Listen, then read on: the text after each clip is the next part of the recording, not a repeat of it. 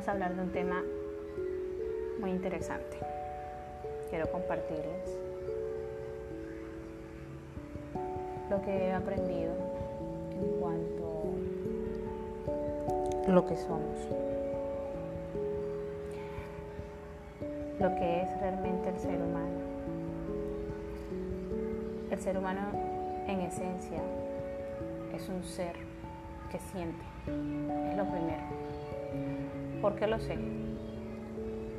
Los invito a que reflexionemos juntos, a que pensemos lo siguiente. Cuando nacemos, o incluso vámonos mucho más atrás, cuando estamos en el vientre de nuestra madre, ¿qué está pasando ahí? Como seres vivientes, como seres humanos que somos de carne y hueso, pasando por procesos neuroquímicos, neurobiológicos. Y en ese momento solo estamos sintiendo. Sentimos cómo nuestra madre se mueve, sentimos que nos hablan, logramos percibir todo eso. Percepciones, sensaciones. Al nacer, seguimos sintiendo. Sentimos el aire porque entra y sale por nuestros pulmones. Sentimos la luz que impacta en nuestros ojos. Sentimos la piel de nuestra madre cuando nos abraza o nos carga. Sentimos cuando nos balancean. Cuando tenemos hambre, sentimos y lo expresamos a través del llanto. Cuando nos meten algo a la boca, no nos gusta, sentimos asco y lo rechazamos. Cuando nos caemos, nos golpeamos, sentimos dolor, sensación, ¿sí ve? Y lo expresamos con el llanto. Nuestros primeros días de existencia en este medio social, en este medio que es, se sumerge en las emociones. Lo único que estamos haciendo siempre es sentir. Y a medida que vamos creciendo, vamos construyendo pensamientos en base a lo que estamos escuchando, en base a lo que vemos. Comenzamos a crear un concepto de nosotros mismos, de quiénes somos. Un concepto de lo que debemos hacer y tenemos que hacer, porque no se nos permite ser quienes somos. Y es válido. Imagínense que yo de niña porque me guste mucho comer chocolate, quiera comer chocolate, siempre chocolate en cantidades, al punto de ya alucinar por la cantidad de azúcar en sangre. Digamos que en etapas muy tempranas de nuestras vidas estamos tan vulnerables y somos muy ignorantes de muchas cosas realmente no sabemos cómo funciona nuestro cuerpo, ni qué es lo que necesita exactamente. Nos dejamos llevar por nuestros deseos e impulsos. Somos impulsivos. Estamos solo sintiendo y buscando satisfacer esas sensaciones. Realmente necesitamos una guía, alguien que nos diga qué hacer, cómo hacerlo. Alguien que nos diga realmente no quiénes somos, sino qué debemos hacer en ese momento para mantenernos a salvo. Realmente nuestros primeros años de vida de supervivencia. Es de sentir, es de comenzar a interpretar, es de conocer, de conocernos. Y sería interesante que nos dijeran que cuando lloramos, porque no se nos da lo que, lo que queremos, ya bien sea un dulce, ver televisión hasta tarde, jugar con la tablet, eh, salir a pasear y jugar todo el día, no hacer tareas, querer todos los juguetes o ir por haber. Y que el hecho de no obtenerlo en ese momento, cuando lloramos, porque nos da mucha rabia, porque nos frustramos, sería interesante que nos dijeran que lo que estamos sintiendo es frustración, que lo que, que es normal sentir eso, porque estamos buscando un placer inmediato que en ese momento no tenemos, que no estamos logrando satisfacer. Y el cerebro, como está en ese, en ese constante movimiento de simplemente complacerse y encontrar y darse lo que quiere en ese momento. Entonces va a colapsar al punto de sentirse así, de bloquearse, de llorar, porque siente que, que debe o tiene que hacerlo. Sería interesante que se nos acompañara en ese proceso, ayudándonos a identificar lo que estamos sintiendo. Sería interesante que nos dijeran, es que por esencia es normal que sientas lo que sientes. Por esencia estás en un proceso de sentir, en un proceso de identificar estas sensaciones. Acéptalas, hacen parte de ti. No son buenas, no son malas, solo te están diciendo algo. ¿Sí? Te están enseñando algo. Hay que aprender, vamos a aprender a manejarlo. ¿Estás frustrado? ¿Por qué? Porque quieres dulce, sí, pero es que solo uno diario. ¿Por qué? Porque todo el exceso hace daño. ¿Por qué? Porque realmente tu cuerpo no necesita esa cantidad de dulce que tú quieres. Porque si comes tanto dulce, pues mira, eh, los niveles de azúcar en sangre suben y si eso pasa, tus órganos no funcionan bien. O mira, eh, si tú comes esa cantidad de cosas, de dulce, pues tus células no funcionan bien porque tampoco eh, ellas están necesitando eso realmente y, tu cuerpo te lo va a pedir y yo sé que tu mente te lo va, te lo va a pedir y te va a decir, pero es que se ve delicioso, yo lo quiero. Y está bien, digamos que sí se lo puedes dar, pero digamos que no ahora porque ya comiste. ¿Qué te parece si mañana puedes probar esa porción, se te guarda? Solo es cuestión de que lo esperes. Y entonces ahí estamos enseñando a desarrollar la paciencia, la tolerancia, que también son virtudes que van de la mano, que son realmente como esos, esos, esos instructores o esos coaches o esos em, entrenadores de, nuestras, de nuestras emociones que, nos invitan a que nos movamos, pero necesitan aliados para, que, para que la vayan guiando y digan de qué manera pueden gestionar las cosas para realmente solucionar, para realmente encontrar salida. Porque imagínate que nosotros, por el hecho de que no se nos dice, no se nos enseña, crecemos frustrándonos una y otra vez, una y otra vez, y no le damos salida a eso. Y aprendemos a que, a que es mejor entonces eh, abandonar o no hacer o no insistir, porque simplemente me frustré, no vi otras alternativas, me bloqueé, no logro conseguir lo que quiero, es lo que aprendo. Y simplemente dejo de insistir, eh, comienzo a creer que eso no es para mí, porque no veo soluciones y es lo que, lo que se dice que, que no hay, o sea, que no tenemos la capacidad para resolver un problema o que hay personas que no tienen capacidad para resolver problemas, pero es porque son personas que no gestionaron adecuadamente, no aprendieron a gestionar adecuadamente su frustración, permitieron que esa sensación los dominara y los siga dominando. Pero hey,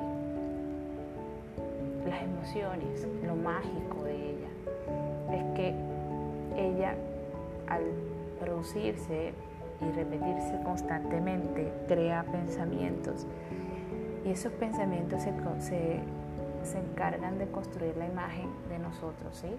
de creer que realmente eso no es para nosotros, que no, que no podemos conseguir lo que queremos, entonces nos quedamos ahí. Y al, saber, y al producirse de esa manera, entonces, y entenderlo, podemos cambiarla. Eso es lo genial, que como las emociones son energía, la energía se puede transformar. Entonces, un adulto, cuando ya somos adultos, podemos transformar esas sensaciones. ¿Por qué les hablo y me enfatizo tanto en la emoción de la frustración? Porque recuerdo ser una persona en mi adolescencia con unos niveles de frustración muy altos, una baja tolerancia a ella. No sabía cómo canalizarla. Recuerdo que lloraba hasta cuando se me perdían las llaves porque yo decía, Dios mío, siempre se me pierde todo, yo no logro este, recordar por qué, por qué me pasa, por qué, por qué, por qué. Y me estancaba ahí ya en el problema. ¿Sí ven? Me frustraba, me bloqueaba, me enfocaba en la situación, problema y no en las soluciones. Aprendí entonces a que ya yo no quería llorar más. Cambié un pensamiento, o sea, porque vivía llorando. Entonces yo decidí cambiar el pensamiento, decidí decirme a mí misma que ya yo no iba a llorar más, que ya estaba bueno, que yo podía realmente aprender a que eso que me molestaba tanto ya no me molestara mucho, ya no me molestara, que, que si me molestaba. Entonces perder las cosas, pues entonces que, que hiciera notas o, o designara un lugar donde siempre las iba a colocar para que no se me olvidara. Y me dediqué a entrenarme. Entonces, al tú cambiar un patrón de pensamiento y cambiar una, o cambiar una conducta, comenzar a hacer algo para que todo fluya de una manera distinta, entonces ya dejas, esa emoción también se comienza a modificar. Ya dejas de sentirte tan frustrada, de, bloquearte y comienzas a ver otras opciones que sí puedes hacer para lograr lo que quieres. Entonces, después pasé de ser una niña y una adolescente que vivía de frustración en frustración a una adulta que tiene toda la capacidad hoy en día de mirar todas las alternativas habidas y por haber. Y las que no me las sé, pues las invento. Pero de que hay salida y salida. Entonces, mi propósito es compartir con ustedes el hecho de que somos emociones y siempre lo seguiremos siendo. Somos lo que nos decimos a nosotros mismos. Somos esos pensamientos que construimos en base a esas emociones, a eso que sentimos, a esas interpretaciones que hacemos de la vida, de lo que estamos viendo, de lo que nos dicen. Se queda ahí guardado en nuestra mente, ahí como un tesoro. Ni siquiera somos conscientes de que está sucediendo. ¿Por qué no lo somos? Porque no somos conscientes de muchas cosas. Nosotros sabemos que, respirar, que respiramos, pero yo no estoy controlando eso. Yo no estoy este, ahí atenta a que sí, bueno, exhala, inhala, exhala, inhala. Ya dice tantas veces por segundo, no. La verdad es que no. Nadie es consciente de eso. A veces eh, te puede irritar mucho una situación en particular y te la tomas a pecho y dices, pero ¿por qué le tomas las cosas a pecho? No lo hagas y, pasa que, para ti es inevitable no tomarte los pechos porque tú lo asocias a lo que tú sientes, a lo que a ti eso a ti te molesta y te proyectas en esa otra persona o en la situación. Miren, cuando mi hijo nació, yo no toleraba el llanto del bebé, el llanto de los niños, no soportaba eso. Y recuerdo que una vez todos estos procesos de conexión interior, en el proceso de sanar mi niña interior, me di cuenta de que el hecho de que yo no tolerara el llanto era porque yo recordaba, recordé que yo lloraba mucho y detestaba llorar. No me gustaba llorar porque cada vez que lo hacía, lo único que recibía eran críticas, eran regaños, eran eh, desaprobaciones de que no lo podía hacer, que por qué tenía que estar llorando tanto, que qué fastidio llorar tanto. Entonces se me quedó grabado que era un fastidio y que yo me dije a mí misma que no lo iba a volver a hacer más, porque era un fastidio. Entonces tuve que aprender a, a que no pasaba nada si yo lloraba, si quería llorar, porque para mí llorar era desahogarme, era liberarme y soltar. Y aprendí a practicarlo. Y me sentía bien. Y, al ver que me siento bien con eso, entonces lo hago cuando siento que tengo ganas de llorar pues lo hago. No, eso no quiere decir que vivo todos los días llorando, no, porque tú vas aprendiendo y ya llega un punto donde ya prácticamente no lloras eh, por cosas que quizás no tienen relación, coherencia ni sentido, sino es que usas esa, eh, esa sensación, ese deseo, o esas ganas de querer llorar, lo usas en el momento adecuado, por ejemplo, pues una pérdida, un funeral o algo así, pues te conmueve al ver al otro que está llorando porque está sufriendo, su sufrimiento te conmueve a ti porque tienes esa empatía, esa conexión con esa persona, entonces pues lloras o, porque eres tú el que, que, perdiste a un ser amado, entonces sientes tristeza y es normal que llores, eso es lo adecuado, es la conducta que va en coherencia con, con la emoción y, lo que se está viviendo en el momento. Entonces, el mensaje es que podemos cambiar nuestras vidas, podemos dar respuesta real a, a, lo que somos, a quienes somos, una vez que nos comenzamos a conectar desde nuestras emociones, desde cómo yo me siento, qué pensamientos construí en base a todo eso que sentí, en base a todas mis emociones, todas. Cuando sentía rabia, cuando sentía tristeza, cuando estaba alegre, cuando sentía miedo. Yo comencé a construir, todos comenzamos a construir pensamientos sobre eso, sobre lo que está sucediendo. ¿sí?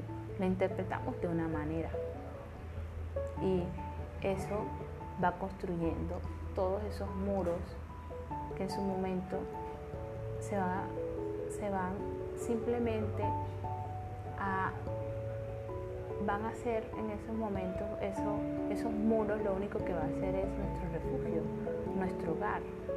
Ahí vamos a vivir, va a ser nuestra imagen en base a esas, a esas sensaciones y a esos pensamientos. Y vamos a comportarnos como tal. Y muchas veces, por miedo a expresar lo que sentimos, por miedo a mostrarnos realmente como somos, construimos una gran armadura para mostrarnos frente al mundo y poder sobrevivir en él.